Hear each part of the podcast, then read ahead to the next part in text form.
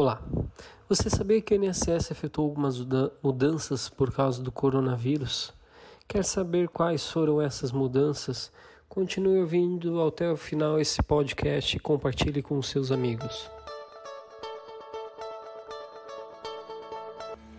Meu nome é Nata Luiz Franco, sou advogado e no podcast de hoje vamos contar três medidas que o INSS tomou perante a pandemia do coronavírus.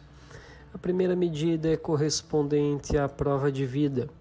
No mês de março de 2020, o governo suspendeu pelo prazo de 120 dias, ou seja, quatro meses, a realização da prova de vida aos beneficiários do INSS.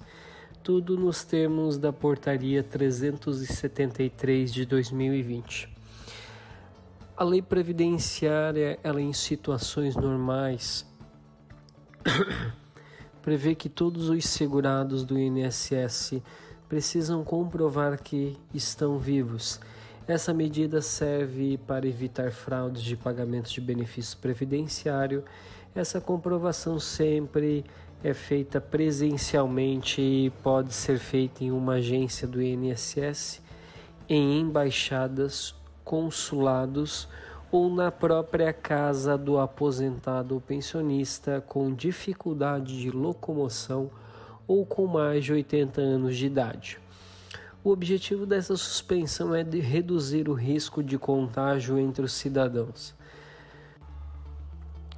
Outra medida é a antecipação do 13º salário. O governo anunciou que vai pagar a primeira parcela do 13º salário dos aposentados e pensionistas do INSS no mês de abril de 2020. Essa parcela anteriormente ela era paga em meados de julho e por conta dessa situação da pandemia do coronavírus, ela será paga antecipadamente.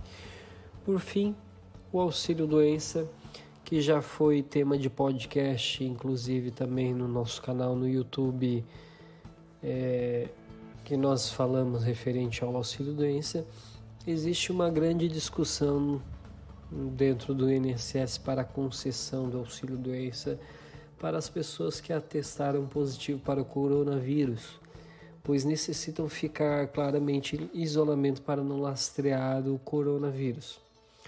Lembrando que o auxílio doença já é direito do cidadão que fica afastado do trabalho por mais de 15 dias.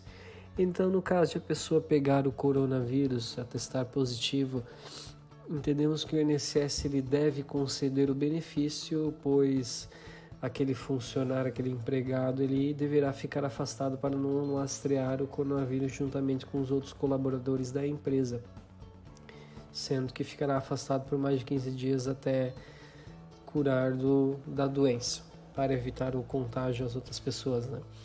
Então, você como cidadão já sabia dessas informações?